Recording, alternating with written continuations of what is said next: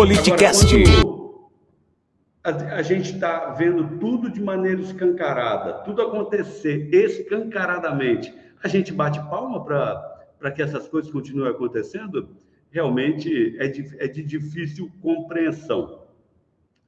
A gente não pode esquecer também que no Fundo Nacional de Desenvolvimento da Educação, o FNDE, houve uma autorização para a compra de ônibus escolares superfaturados. A gente abordou esse tema aqui no canal, não é? Eu estou só lembrando de alguns temas.